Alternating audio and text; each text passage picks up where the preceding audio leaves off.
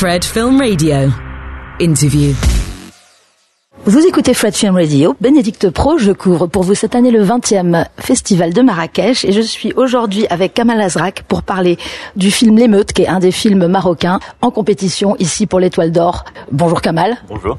C'est un film, euh, un des seuls films marocains en compétition. Vous l'avez présenté déjà à Cannes euh, dans la section Un certain regard, mais ici, je l'ai moi découvert avec le public euh, local. Ça a dû être pour vous un grand moment quand même de présenter ce premier long devant votre votre public. Oui, bien sûr, c'était ce qu'on disait avec les acteurs, c'est qu'on avait presque plus d'appréhension pour la première marocaine que pour la première à Cannes parce que c'était vraiment la la première rencontre avec euh, le public marocain. Beaucoup de, de, les acteurs avaient leurs proches euh, dans la salle. Toute l'équipe technique découvrait seulement euh, ici le film pour la première fois. Du coup, oui, c'était c'était beaucoup d'appréhension, beaucoup de soulagement de voir que la salle réagissait bien. Et puis on a été bah, rassuré par les premiers retours du public.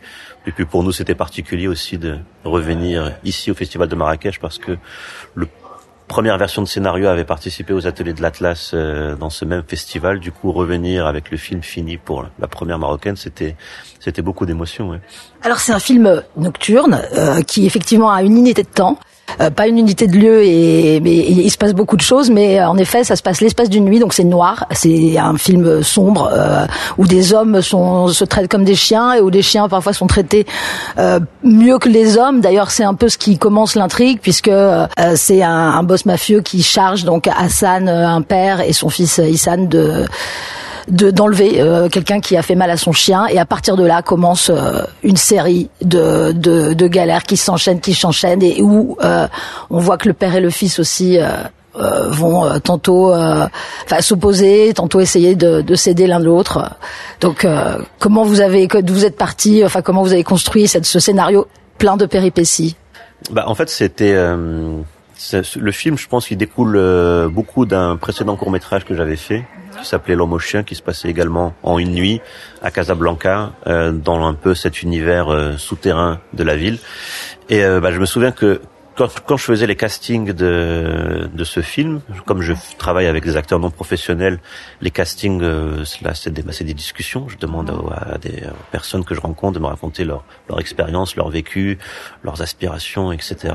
Et euh, ce qui revenait très souvent, c'était euh, le quotidien fait de, de débrouille, la bricole, le petit boulot. Et souvent, quand je leur demandais de raconter moi une anecdote par rapport à ça, on me dit, ils me parlaient du moment où le petit boulot de trop est arrivé et où euh, pour pouvoir s'acheter un peu de pain ou, un, ou, euh, payer l'électricité, ils acceptaient un, boulot risqué qui les entraînait dans des engrenages souvent assez assez terrifiants. Et j'avais beaucoup d'anecdotes à ce sujet.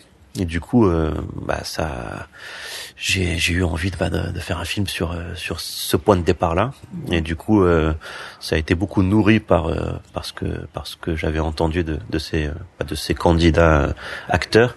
Et puis ensuite, voilà, c'est aussi mon rapport à la ville qui a qui a nourri ce scénario. les tous les lieux qu'on découvre dans ce film, bah, je les connaissais. C'est c'est je les avais déjà arpentés. Du coup, voilà, tout ça a contribué à, à produire ce, ce scénario là. Bah, au-delà de l'histoire, donc euh, des, des, de l'intrigue même, il y a vraiment cette histoire de fond euh, de, du père et, et, de son fils qui représente deux manières différentes en fait d'aborder justement ces situations euh, de, de, de, précarité qui doivent trouver des solutions. Le et, euh, voilà, le, le, le, père effectivement prend la main au début et il entraîne dans une série de galères euh, successives, alors que le fils a vraiment un autre regard. Moi, j'ai vraiment aimé ce, ce, lien mmh. entre les deux.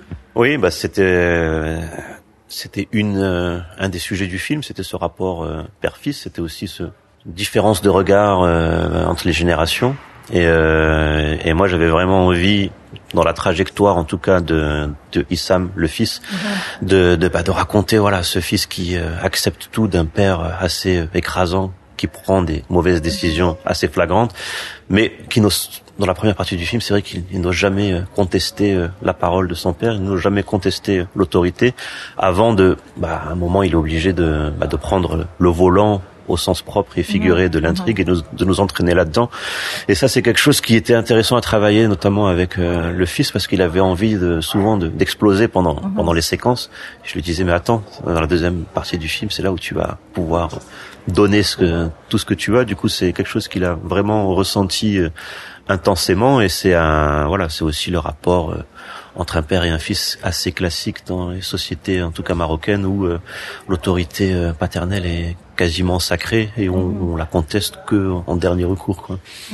Euh, dans l'émeute, il y a, y, a comme, y a une superposition comme ça de, de, de, de, des hommes et des chiens, des chiens comme des hommes.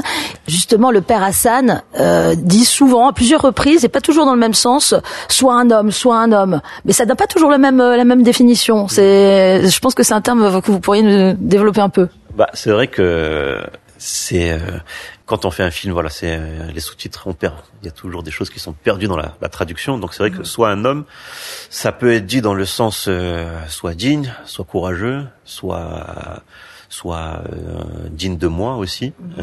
et, et dans le dialecte marocain, c'est vrai que c'est quelque chose qui qui revient beaucoup. Et même des fois, on peut le dire à, à une femme, quoi. Mhm. Soit, soit, soit un mhm. homme, mais dans le sens de la, bah, de la rigueur, de l'honnêteté, mhm. de la, de la. Et, et euh, c'était écrit au scénario, mais euh, comme je laisse beaucoup de liberté aux acteurs dans les dialogues, comme aussi on a tourné le film dans l'ordre chronologique pour que les acteurs puissent bah, vivre l'histoire. Ça c'est beau, ils l'ont beaucoup accentué parce que ça, ça leur venait euh, naturellement. Notamment une des dans la séquence de fin quand revient cette injonction de soit un homme, elle n'était pas prévue là, quoi. Mais il ah. l'avait tellement dit avant que, voilà, ça, c'est ressorti. Et je pense que c'est quelque chose qui est très propre à, à la culture marocaine, ce rapport à une forme de masculinité qui est très euh, bah, entourée de beaucoup de beaucoup de, choses, quoi, et qui est très importante pour pour le bah, pour tout le monde. Euh, vous disiez que l'acteur qui jouait le fils voulait exploser pendant le film, et je dois dire que, euh, comme spectateur, euh, on est très irrité par le père parce que c'est vrai que c'est euh, c'est des bras cassés. tous les deux sont vraiment, enfin le, surtout lui, c'est vraiment un bras cassé. Et alors c'est les, les, les, les péripéties s'enchaînent. Et euh, il y, a y, a effectivement une espèce de d'exaspération de, quoi qui est produite au fil du film. Oui, c'est vrai que moi j'avais envie de, de montrer ce personnage du père comme quelqu'un qui euh, bah, veut pas avouer qu'il bah, qui sait pas quoi faire en fait et, qui pris dans cet engrenage-là a essayé de trouver une solution malgré tout. Et puis il y avait aussi l'idée de donner une petite touche euh, burlesque au film par moment mhm. parce que voilà c'est un film assez sombre, assez noir, mais euh, j'avais envie qu'il y ait des petites touches d'humour noir de temps en temps viennent nous donner un, peu de distance par, par rapport à l'intrigue. Et du coup voilà c'est comme ça qu'on a travaillé ce, ce personnage-là du père qui euh, en fait perd pied complètement mhm. et puis à la fin il essaye de se rattacher à, des croyances, à des superstitions parce que il, euh, il se liquéfie quasiment euh, mhm. tout au long tout au long du film. Quoi. Oui, il retourne même voir sa maman à un moment donné. oui, c'est ça. Oui, c'est c'est euh, bah, lui-même le disait qu'il il aurait pu le faire tellement il, il, aurait été perdu dans, ah. dans, dans, une, dans une telle histoire. Et comme voilà, le film se passe en une nuit, il y a aussi un côté un peu cauchemardesque, un peu onirique que, que j'avais envie que le spectateur ressente. Quoi. Du coup, euh, voilà, on part dans, on peut s'autoriser voilà des, des choses qui sont pas forcément euh, très euh, réalistes, mais ça mm. faisait partie du, du de l'ambition que j'avais, en tout cas pour le donner ce style-là au film. Ouais. Euh, je suis contente que vous disiez qu'il y a des éléments burlesques parce que assez vite justement parce qu'il y a cet effet euh, bras cassé, vraiment enchaînement de, de galères. Euh, c'est presque ça aurait pu être un film des frères Cohen dans un autre contexte. C'est quasiment comédique et, et d'ailleurs la scène finale est quand même un clin d'œil à ça. Oui, oui, oui. Bah c'est c'est vrai que c'était l'ambition que j'avais, c'était de pas aller dans le pur burlesque, mhm. de pas aller non plus dans le pur film noir, pur thriller, d'essayer de trouver euh, cet entre-deux là pour euh, voilà que ce cet humour noir, que ce burlesque, que ce bah, cette, ce côté un peu absurde aussi de, mhm. de, de, du film bah, viennent nous donner une distance par rapport à, à ce qui se passe et voilà, qui est une dimension un peu de, de fable ou de conte quasiment mhm. avec euh, la structure narrative qui est une boucle. Quoi. On commence à l'aube, on termine à l'aube. Les chiens sont là au début, sont là à la fin. Puis euh, et puis voilà, c'était euh, c'était vraiment l'ambition, quoi. Parce que quand on faisait lire le scénario, souvent on nous disait est-ce que c'est frère Cohen, est-ce que c'est Coris Maki Il fallait qu'on soit dans une case. Et moi, j'avais vraiment envie de, de, rester un peu entre les deux, parce que je pense aussi que ça correspond pas mal à la réalité de, de Casablanca, la nuit, avec ce genre de personnage. Il y a enfin nous même pendant les, la préparation du film et les repérages, les, le burlesque euh, surgissait tout le temps, euh, que ce mhm. soit par euh, le comportement d'un des acteurs, par des décors. le personnage du pompiste, par exemple, enfin, ça existe vraiment. C'est vraiment quelque chose qui est là dans, dans le paysage. Du coup, voilà, c'est ça a infusé comme ça dans, dans le film. C'est ça, et c'est ce que je trouve assez assez fort dans, dans le film, c'est que tout en étant totalement ancré dans le réel, donc avec des acteurs non professionnels, et en se basant sur des choses assez sordides, qui font que du coup beaucoup de gens ont dit oh là là quel film noir, etc. C'est un film qui est une fiction totale. Et c'est vraiment euh, c'est vraiment une réussite à ce niveau-là.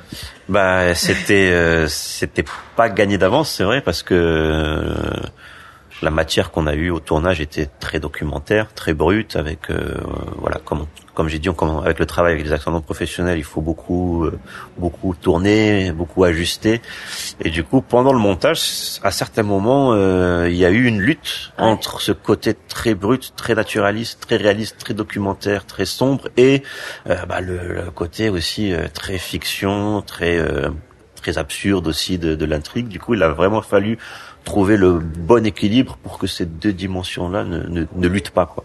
Et ça, ça a été vraiment le, la troisième écriture du film qui s'est produite pendant le montage, a été vraiment consacrée à, à ça. C'était vraiment l'un des enjeux principaux.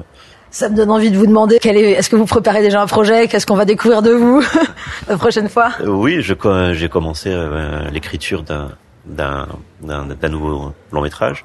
Euh, c'est pas le même style, c'est pas le même genre. Euh, ce qui euh, continue, c'est euh, le travail avec un acteur non professionnel, se baser sur une expérience vécue et essayer d'en faire euh, d'en faire une fiction et sortir du, de la réalité de, de cette expérience-là pour aller vers vers la pure fiction, quoi. Donc voilà, c'est cette méthode-là que j'ai envie de, de poursuivre, mais le film sera beaucoup plus ouvert et voilà, ça sera pas la nuit, ça sera pas à Casablanca, et il y aura un peu moins noir, je pense, mais bon, ça peut encore changer. On est vraiment au tout début du, du processus d'écriture. Eh ben, j'ai bien hâte de le découvrir. Merci, beaucoup, Kamal Lazrak. Merci. Fred, Fred, Fred, 24/7 on Fred FM and smartphone app.